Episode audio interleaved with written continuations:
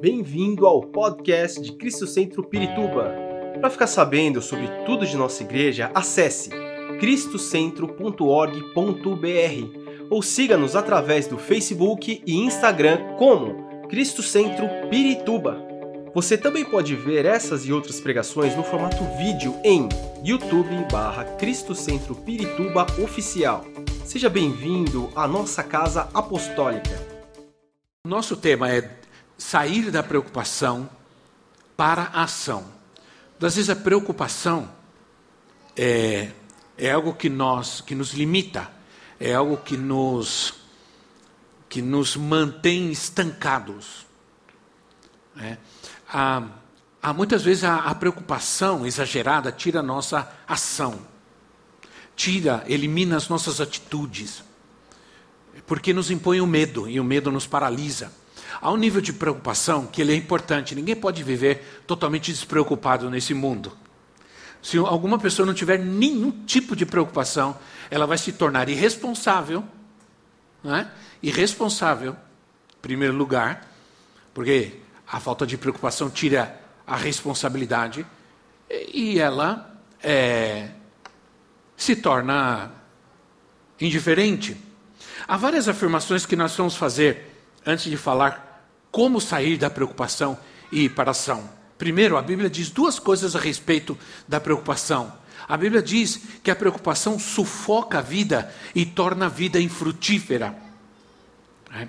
Ah, isso está em Mateus capítulo 13, versículo 22. Mateus capítulo 13, versículo 22, diz assim: Quanto ao que foi semeado entre espinhos, este é aquele que ouve a palavra, mas a preocupação desta vida e o engano das riquezas a sufoca, a sufocam, tornando-a infrutífera.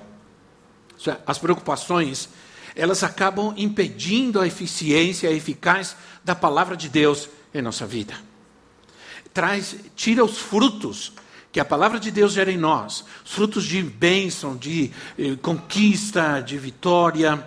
Né? Então, esse é o primeiro ponto. Segundo, a segunda coisa que a, a preocupação faz, é que a, a, que a Bíblia diz com relação à preocupação, é que não devemos nos preocupar com a nossa vida. Isso está em Mateus, Mateus capítulo 6, versículo 25 a 32. Diz assim: Portanto lhes digo, não se preocupem com as suas próprias vidas quanto ao que comer ou beber, nem com seus próprios corpos, quanto ao que vestir, não é a vida mais importante que a comida e o corpo mais importante do que a roupa. Observem as aves do céu, não semeiam, nem colhem, nem armazenam, nem em celeiros, contudo, o Pai Celestial as alimenta. Não têm vocês muito mais valor do que elas? Quem de vocês, por mais que se preocupe, pode acrescentar uma hora que seja a sua vida? Por que vocês se preocupam com as roupas? Vejam como crescem os lírios do campo, eles não trabalham nem tecem. Contudo, eles digo nem, que nem Salomão, em todo seu esplendor, vestiu-se como um deles. Se Deus veste assim a erva do campo, que hoje existe e amanhã é lançada no fogo, não vestirá muito mais a vocês, homens de pequena fé? Portanto, não se preocupem dizendo que vamos comer, ou que vamos beber, ou que vamos vestir, pois os pagãos é que correm atrás dessas coisas, mas o Pai Celestial sabe que vocês precisam delas. A, a preocupação estanca a vida. A Bíblia não está dizendo que você, aqui, não está dizendo que você deve ficar em casa deitado não trabalhar, não se, não se preocupar com nada, que tudo vai vir na sua vida. Não é disso que está falando exatamente o texto. O texto está falando por se preocupar com coisas que ainda não aconteceram. Esse é o grande problema da, da, da, da preocupação. A preocupação é, é, a mãe da ansiedade. A ansiedade é excesso de, de futuro em nós.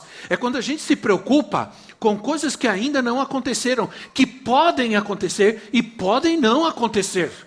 Mas essa expectativa gera em nós uma, uma ansiedade tão grande que começa a dominar e controlar a nossa mente e a nossa alma. E a gente se torna pessoas é, ansiosas.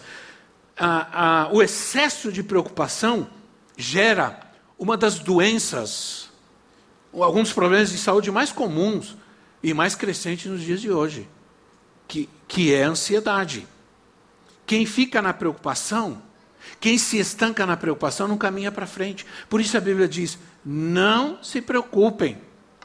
Não se preocupem por coisas que ainda não aconteceram. É, quem fica na preocupação é, tanto tempo não conseguem avançar para vencer essa situação. Uma coisa que eu tenho entendido sobre a preocupação é que ela me faz olhar muito só para mim. É um excesso de preocupação comigo mesmo, com as minhas necessidades. E aí, sabe o que acontece quando a gente se vê assim? A gente tem a impressão que aquilo que está acontecendo só acontece com a gente. Já tiveram essa impressão? Que tudo o que está acontecendo parece que só acontece comigo, não acontece com mais ninguém. A gente não consegue enxergar que as outras pessoas também têm problemas e têm problemas piores do que o nosso. É. A gente não consegue enxergar porque nós centralizamos, nos focamos somente em nós. Há um lugar excelente para ir e visitar quando você só se preocupa com você. Quando você acha que você é a pessoa mais triste, mais, mais desamparada, mais solitária, mais abandonada, mais, mais e mais do mundo, é fazer uma visitinha para a África. Moçambique, Malawi. Vai para lá, passa uns dias lá, e eu te garanto que nunca mais você vai reclamar de nada na sua vida. Nunca mais.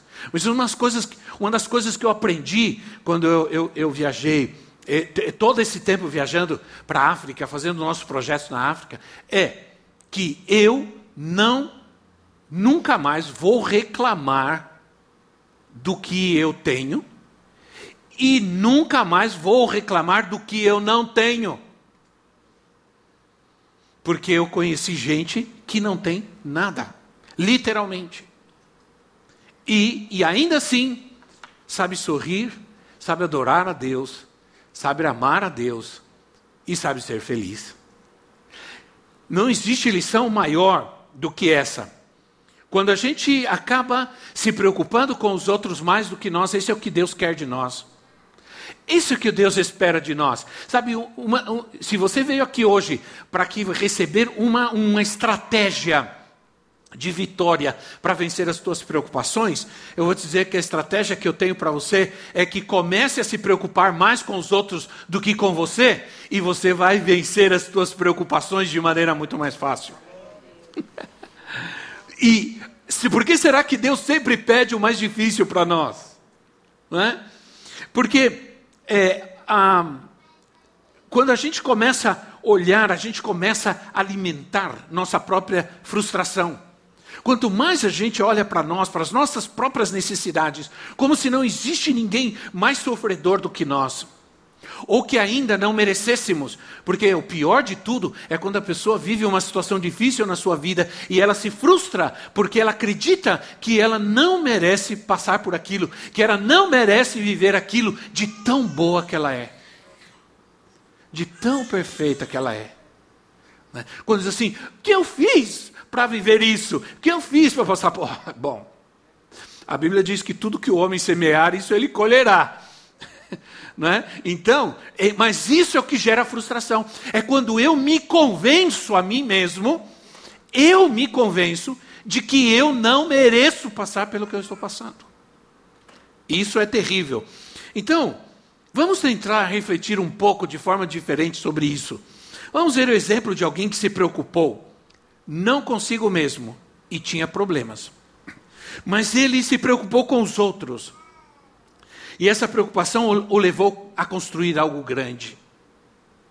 Eu entendi uma coisa: que há pessoas que se preocupam mais com os outros do que com elas mesmas, e elas acabam sendo tão felizes e se tornam capazes de fazer grandes coisas sem ter quase nada.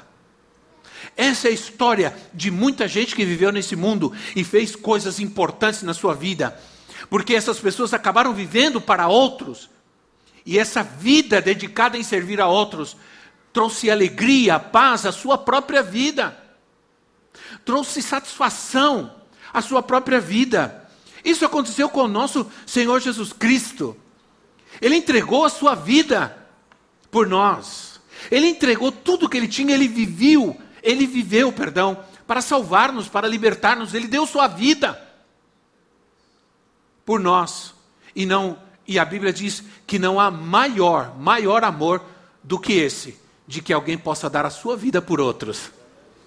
Não é verdade? Então, é, esse, esse homem de Deus saiu, e ele serve de exemplo para nós, porque ele saiu da preocupação para a realização. É isso que Deus quer que a gente viva. A gente saia da preocupação para realizar algo, para fazer algo grande em nossa vida. Esse homem foi Neemias. Neemias estava extremamente preocupado com a situação do povo de Deus, do povo de Israel. Recebeu, ele recebeu notícias da situação dramática em que estava a cidade, em que estava o povo, seus parentes, seus familiares. A cidade tinha sido destruída, escravizados estavam. Ele era escravo. Ele era escravo.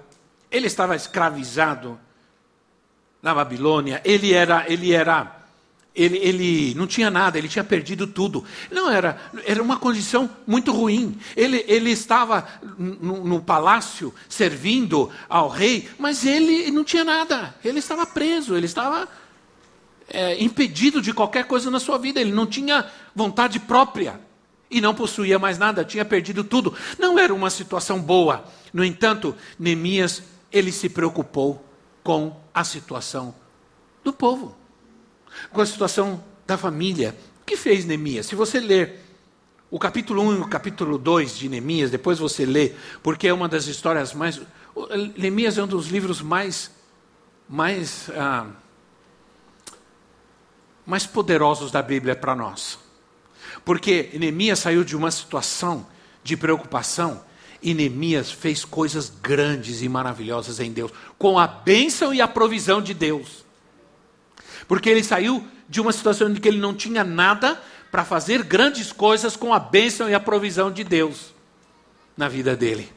Então, ao receber a notícia dessa situação, o que fez Neemias? Primeiro, no capítulo 1, é, diz a palavra de Deus que Neemias, Neemias chorou. Ele chorou. Isso é, ele se sensibilizou. Você sabia que a insensibilidade é uma das manifestações da apostasia nos últimos tempos? Uma pessoa que é insensível a Deus, a palavra de Deus, a oração, a fé, essa é uma característica das pessoas dos últimos tempos. Ela não tem sensibilidade com o próximo, com a necessidade do próximo, com as dificuldades do próximo. Isso, quem disse isso? O apóstolo Paulo disse isso em 2 de Timóteo 3, do versículo 1 em diante. Ele diz assim: saiba disso. 2 de Timóteo, ele diz assim, é, 3, 1. Saiba disso, nos últimos tempos sobrevirão tempos terríveis. Os homens serão egoístas, avarentos, preguiçosos, arrogantes, blasfemos, desobedientes aos pais, ingratos, ímpios, sem amor pela família, irreconciliáveis, caluniadores, sem domínio próprio, inimigos do bem, traidores, precipitados, soberbos, mais amantes dos prazeres do que amigos ou que amigo de Deus. Então, o que a Bíblia está dizendo? Que os, os, os homens, nos últimos tempos, as pessoas serão insensíveis, homens egoístas, que cuidam, que se preocupam só consigo mesmos. Só consigo mesmos. Insensíveis às necessidades dos outros. Se nós queremos vencer a preocupação, nós precisamos aprender a ser sensíveis, mais do que com a necessidade dos outros, com que as nossas próprias necessidades. Agora, isso as pessoas não entendem, porque existe tanto egoísmo em nós. Né? O tempo passa e as pessoas e os problemas da vida começam a se infiltrar em nossa comunhão com Deus, em nossa relação com Deus. Começa a afetar a nossa fé e a, e a sensibilidade espiritual vai desaparecendo. A gente vai começando a endurecer. A Bíblia chama isso de um coração endurecido. A gente começa a ficar com um coração insensível a Deus, é, endurecido pelas coisas de Deus. E nós estamos vivendo isso nesses últimos tempos, irmãos. As pessoas estão extremamente endurecidas. Algumas pelas situações da vida, as outras pela correria, ansiedade de buscar as coisas deste mundo. Vocês estão deixando de buscar a Deus. Sim ou não? Estão deixando de orar, estão deixando ah, eh, desanimar a sua fé, estão perdendo a sensibilidade de orar, de adorar, de buscar a Deus, de crer, de confiar no Senhor. O egoísmo, o egoísmo e a dormência aparece em nossa vida quando a gente começa a chorar apenas pelas nossas próprias necessidades. Há muitos anos eu aprendi a não pedir muita coisa para Deus. Eu não me lembro, eu quase nunca peço nada para Deus, para mim. Nunca, nunca, nunca. Embora a Bíblia nos ensina, aliás, se você buscar na oração do Pai Nosso, você vai aprender algo muito importante na oração do Pai Nosso. Todos aqui que estão aqui conhecem a oração do Pai Nosso, sim ou não? Todos conhecem. A oração do Pai Nosso não começa com pedidos. A oração do Pai Nosso começa com adoração. A oração do Pai Nosso é assim: Pai Nosso que estás nos céus, santificado seja o teu nome, glorificado, exaltado seja o teu nome. A oração do Pai Nosso sempre começa com adoração, porque a adoração nos descentraliza de nós mesmos e nos centraliza em Deus. Isso é adorar. Adorar é colocar nossa vida, nossa atenção, nossa fé, nossa comunhão em Deus, no Senhor. E depois assim, venha a nós o teu reino. Não estou pedindo nada, eu estou pedindo o reino de Deus. Não estou pedindo nada para mim ainda. Estou pedindo o reino de Deus. E estou dizendo: seja feita a tua vontade. Estou dizendo, não seja feita a minha vontade, seja feita a tua vontade. Não estou pedindo nada para mim, não estou buscando nada para mim, não estou querendo que Deus faça a minha vontade, eu quero fazer a vontade de Deus. Aí, finalmente, depois de tudo, a gente diz: o pão nosso de cada dia nos dá hoje. Não, não estou pedindo nem carro, nem casa, nem dinheiro. Eu estou pedindo o pão. Eu estou pedindo a necessidade, que aquilo que necessito, não aquilo que não necessito. Então, é, quando nós começamos a orar demais só pelas nossas necessidades, nós nos tornamos tão egoístas. Eu aprendi a orar e a, e, e a interceder pelos outros, pela igreja, pela obra de Deus, pelas famílias. E Deus sempre acaba. Eu, eu, eu termino minhas orações praticamente me esquecendo de mim mesmo. Né? E, e isso é tão maravilhoso, porque Deus cuida de nós. Deus cuida de quem se preocupa, né, irmãos? Quando nós usamos parte do nosso tempo para servir aos senhores demais, Deus mesmo vai ajeitar a nossa vida. Deus vai cuidar de nós e Deus vai cuidar da nossa família. Amém? Outra, outra, outra ação importante que, que devemos tomar para vencer a estagnação da preocupação, o prejuízo, é, o peso que traz a preocupação, é a oração, é o jejum. Isso fala de disciplina. Não é apenas o fato de orar. O grande problema de muitas pessoas é que elas querem é, elas querem conquistar muitas coisas na sua vida, mas elas não são capazes de conquistar a si mesmas, não são capazes de conquistar suas, é, suas necessidades e, acima de tudo, não são capazes de conquistar a oração. É, orar e jejuar são fundamentos para a vida cristã. Olha, eu quero dizer uma coisa para você: a pessoa que ora e jejua, ela ela, ela cria um fundamento e uma disciplina na sua vida de força interior, capaz de vencer qualquer dificuldade e qualquer necessidade. Na minha vida, muitas coisas, muitas dificuldades, eu venci na oração. Olha, o apóstolo Paulo, é, em 1 Coríntios capítulo 9, versículo 25, 1 Coríntios 9, 25, ele diz uma coisa interessante. Ele diz assim: Todos os que competem nos jogos se submetem a um treinamento rigoroso para obter a coroa que logo perece. Mas nós o fazemos para ganhar uma coroa que dura para sempre. Sendo assim, não corro como quem corre sem alvo, não luto quem, como esmurro o ar, mas esmurro o meu corpo e faço dele meu escravo, para que depois de ter pregado a outros, eu mesmo não venha a ser reprovado.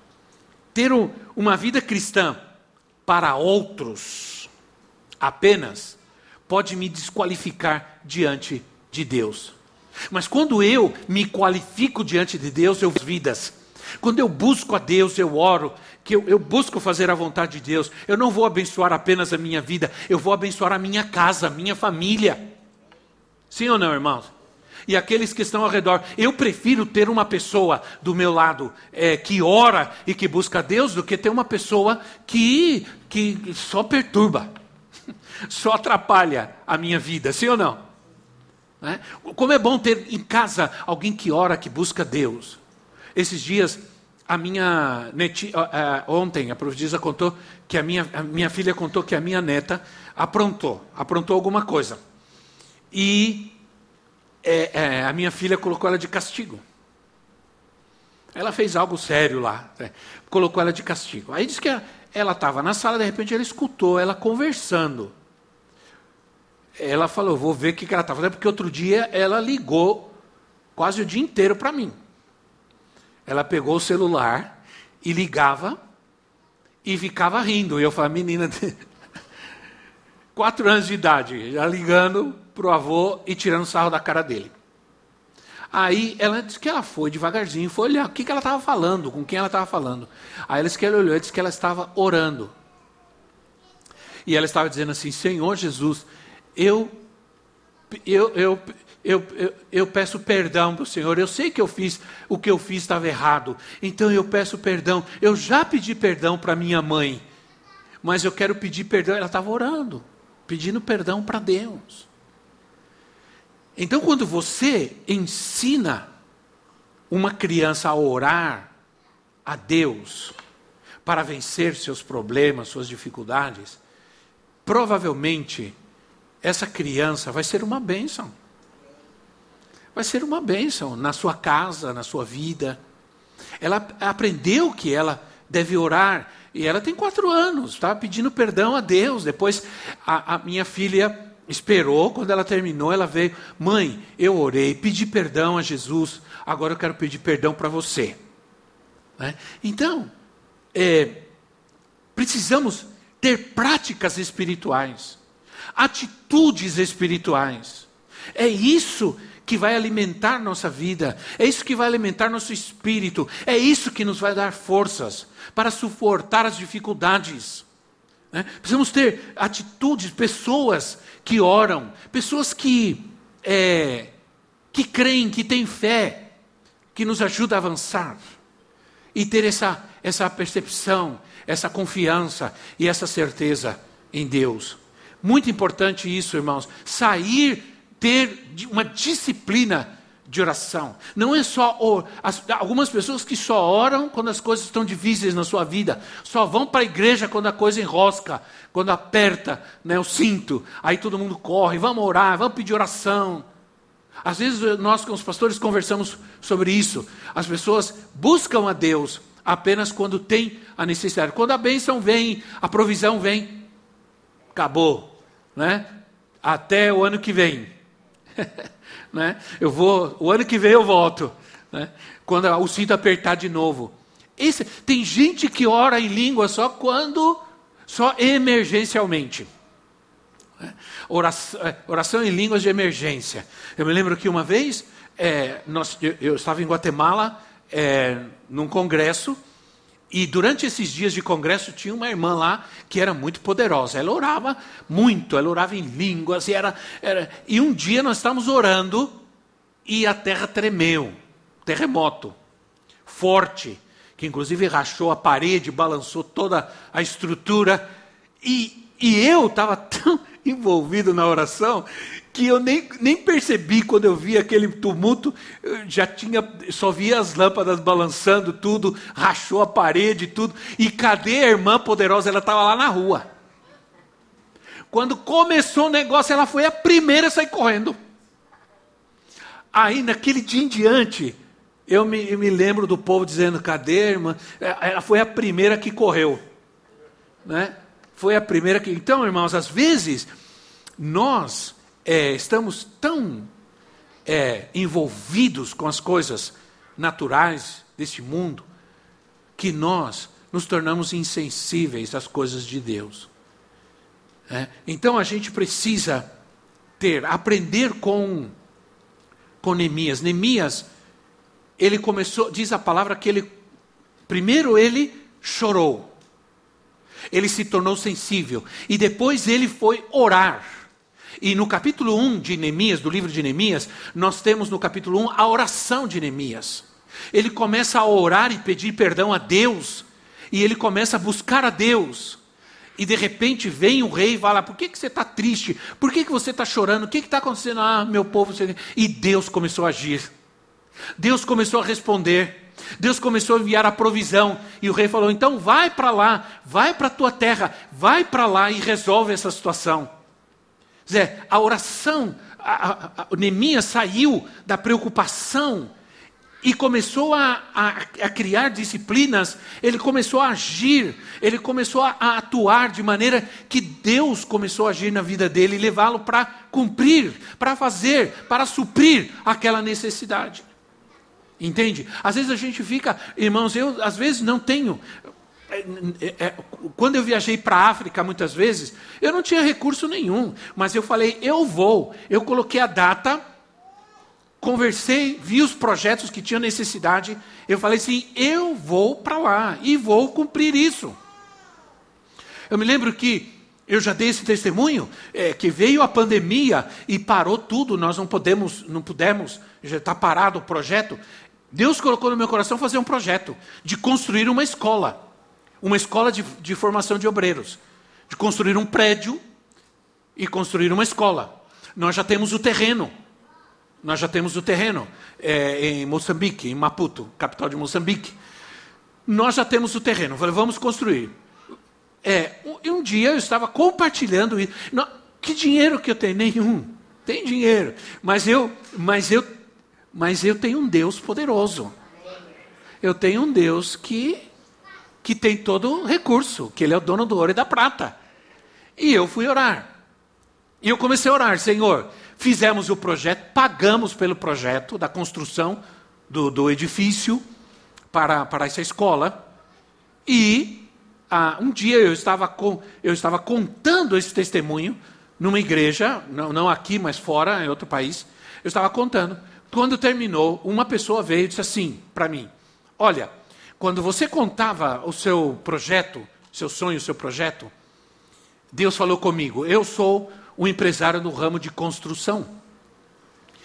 E eu tenho uma grande empresa de construção. E Deus falou para mim que eu vou e eu vou suprir para esse projeto na África. Você vai ver quanto vai custar esse projeto. Você vai fazer o orçamento, porque Deus falou comigo e eu vou. E recentemente eu estive nesse país e esse empresário dois anos de pandemia. Esse empresário veio falar comigo e disse: Olha, não esqueci o projeto em Moçambique, nós vamos fazer. Eu vou construir esse prédio lá em Moçambique. E eu fiz, eu fiz o projeto, eu fiz o orçamento, e naquele tempo era tipo 60, 70 mil dólares a construção desse edifício. E eu falei com ele, ele falou: não tem problema, eu vou construir esse edifício. Entende, irmãos? Quando você sai da preocupação e da prostração, do desânimo, e você vai para a ação, para a oração, para buscar a Deus, Deus vai responder. Amém? Deus vai. Se você ficar em casa e ficar desanimado, ah, não tem jeito, não dá certo, nada funciona, nada vai acontecer. Mas se você tiver fé, Deus vai agir. Eu não tinha nenhum centavo para esse projeto. Eu tenho os recursos para construir esse prédio em outro país. Veio a pandemia, parou tudo, desanimou, mas agora nós vamos voltar em nome de Jesus. E eu sei que nós vamos terminar esse projeto. Então, irmãos, a oração, a, o jejum, o, o, o, o projeto. Então, o, é, o, rei disse para. O, rei disse para Neemias: O que, que você quer fazer? Ele disse: Eu quero voltar, quero ver como está a situação e quero restaurar o que está destruído. Uma missão, um projeto, um sonho de Deus, um propósito. Sim ou não, irmãos? Talvez você tenha um grande propósito de Deus na sua vida. Talvez você tenha algo que você quer fazer na sua vida ainda. Talvez você tenha alguma frustração de não ter conseguido alcançar algumas coisas. Vezes você tem um sonho no teu coração, na tua vida. Neemias, quando o rei perguntou o que você quer fazer, ele disse: Eu quero voltar e quero reconstruir os muros, quero reconstruir a cidade que foi destruída. E o rei disse: Então vai, e seja dada toda a provisão que você precisar.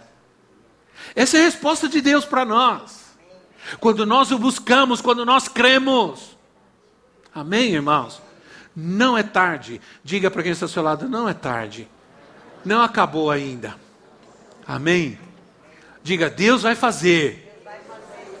Deus pode fazer. Amém? Mas você precisa crer. Precisa sair dessa situação. Desânimo, desânimo, desânimo. Né? Nada dá certo, nada funciona. Isso não é fé. Isso é resultado da prostração, desse peso que vem sobre a sua vida, esse desânimo que vem sobre você. Isso não é o propósito de Deus para você. Ele te ama. Ele te ama. Se você buscar ao Senhor, nunca, uma, nunca, nunca, nesse mundo, qualquer pessoa que buscou a Deus foi desprezada, rejeitada por ele. Sempre. A Bíblia diz assim: que todos aqueles que o buscam de todo o coração, ó, encontrarão. Buscar-me-eis, me encontrareis, quando vocês me buscarem de todo o seu coração. Quando você me buscar com todo o seu coração, você vai me encontrar e eu vou agir na sua vida. E eu vou conceder os desejos do teu coração. Deleita-te no teu Senhor, e Ele concederá os desejos do teu coração. E até aquilo que eu não preciso, até aquilo que eu não pedi, Deus me dá. né? Eu sempre gostei muito de relógios. Eu gosto de relógio. Quer me deixar contente? Duas coisas: relógio e caneta. E olha, não precisa ser nada caro, não. Pode ser baratinho. Eu sempre gostei. Um dia, eu viajei para um país e eu estava numa reunião e tinha era uma reunião numa casa que alguém me convidou de um empresário é, cristão e tudo. E eles estavam conversando, dois empresários grandes no México. E eles estavam conversando. E eles estavam conversando sobre os relógios que ele tinha. Um tinha um relógio de 200 é, mil reais no pulso. O outro tinha um relógio de 40 mil dólares. E eles estavam conversando, barato, o, o relógio, baratinho o relógio. E eles estavam conversando entre eles. E eu estava só olhando. E eu tinha o meu relógio de 20 reais. E eu estava só olhando. E alguém observou que eu estava olhando. E eu achei bonito e tal, e tudo mais. Tal. Aí passou, essa pessoa veio e me deu um relógio. E eu peguei esse relógio e, ah, que bonito, tal, coloquei e vim embora com ele. Quando chegou em casa, meu filho falou: Pai, quando meu filho olhou, o Gabriel, porque o Gabriel gosta dessas coisas, ele olhou e falou: Pai, que relógio é esse? Eu falei: Eu ganhei, filho, ganhei lá, me deram tal. Mas esse relógio, eu falei, filho, é um relógio, sei lá, não, nem sei que marca que é essa. Pai, esse relógio é um relógio caríssimo, é um relógio tal, custa tanto, e eu nem sabia, nem sa, nem nem estava nem aí por tal relógio. E sabe de uma coisa? Está lá guardado. Quase eu não uso. E custa bastante, é um relógio caro. Deus me deu. Eu precisava? Não. Não precisava. Não precisava, mas Deus me deu. Entende? Deus te ama. Deus quer te dar o melhor. Você tem que crer isso no teu coração. Mas para isso você precisa sair da preocupação para ação.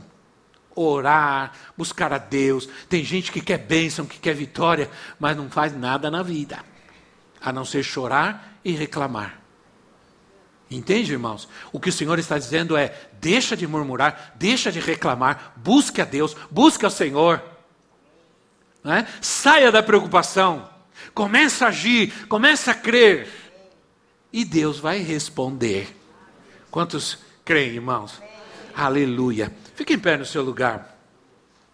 Outra coisa com essa, enquanto nós terminamos aqui, outra coisa que Neemias, Neemias fez, que é muito importante.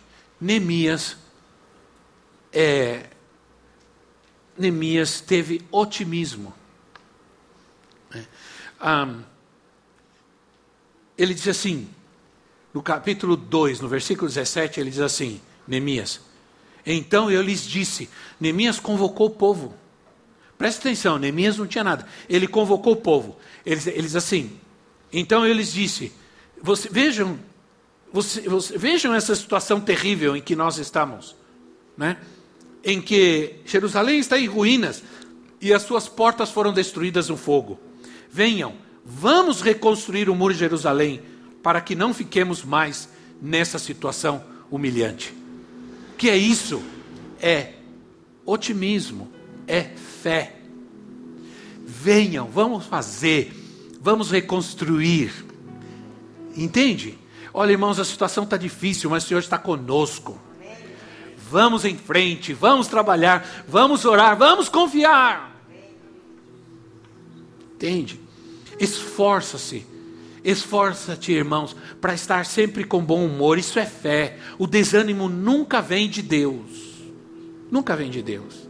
A fé, a alegria. A Bíblia diz que a alegria do Senhor é a nossa força. Quando a gente se alegra no Senhor, quando a gente se esforça para se alegrar no Senhor, isso vai nos dar força para vencer as dificuldades, né?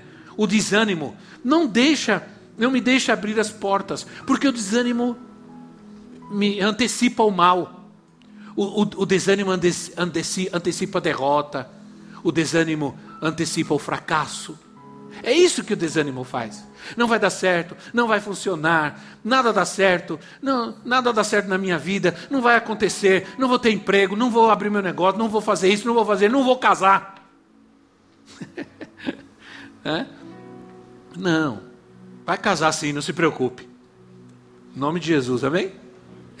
tem que crer, né? tem que ter fé, tem que confiar.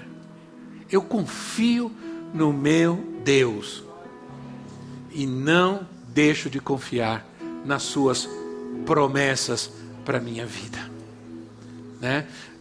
Tudo que Deus fez na minha vida sempre foi com oração, sempre foi com fé, com alegria. Nunca, nunca, nunca, nunca, nunca Nunca, nenhum momento, por mais difíceis, que olha que nós passamos momentos difíceis esses, esses dias, esses anos, esses dois anos aí, últimos dois anos, não foi fácil para muita gente. Mas em nenhum momento, nenhum momento, nós nos deixamos abalar.